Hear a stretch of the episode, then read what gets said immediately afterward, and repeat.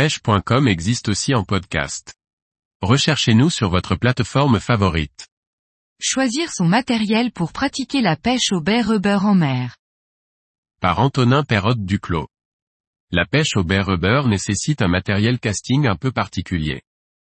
Ce matériel est très semblable à celui utilisé pour la pêche au ténia lourd, ce qui vous permettra de vous servir d'un seul ensemble pour deux techniques.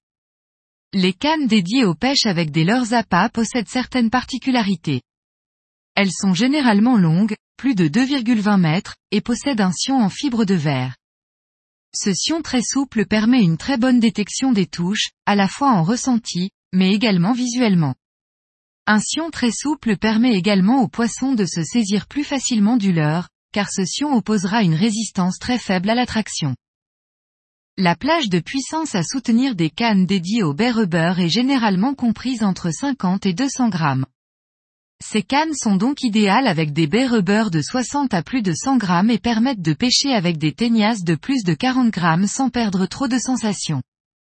La partie centrale et le talon de la canne sont paraboliques, mais possèdent une bonne réserve de puissance pour éviter de décrocher les sparidés tout en étant suffisamment solides pour encaisser de beaux combats.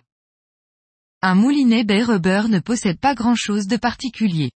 Sa principale caractéristique doit être sa fluidité et sa contenance de fil, à la fois pour avoir une descente du leurre rapide et pour pouvoir pêcher en grande profondeur. La tresse se doit d'être fine, idéalement entre 11 et 15 centièmes pour limiter l'effet de bannière lors des pêches verticales en dérive. Une tresse trop fine risque de casser sur un gros combat et une tresse trop épaisse ne permet pas de bien pêcher à l'aplomb de l'embarcation.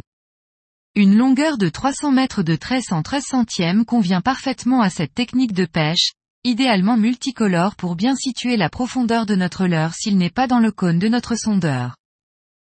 Le bas de ligne doit être de préférence en fluorocarbone pour réduire les chances de casser en cas d'abrasion, de préférence 5 à 10 mètres entre 25 et 35 centièmes suivant la taille des poissons ciblés et la clarté de l'eau. Le poids du baie rubber à utiliser dépend de plusieurs facteurs. Premièrement la profondeur, un baie rubber trop léger mettra trop de temps à prendre contact avec le fond et ne sera pas pêchant si la dérive est importante.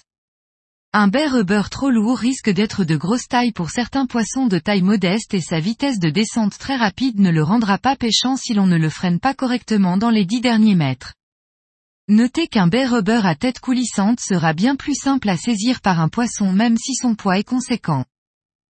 Deuxièmement, le poids doit être adapté à l'espèce recherchée, une dorade grise n'ayant pas le même comportement qu'un pagre, le choix doit être fait en conséquence.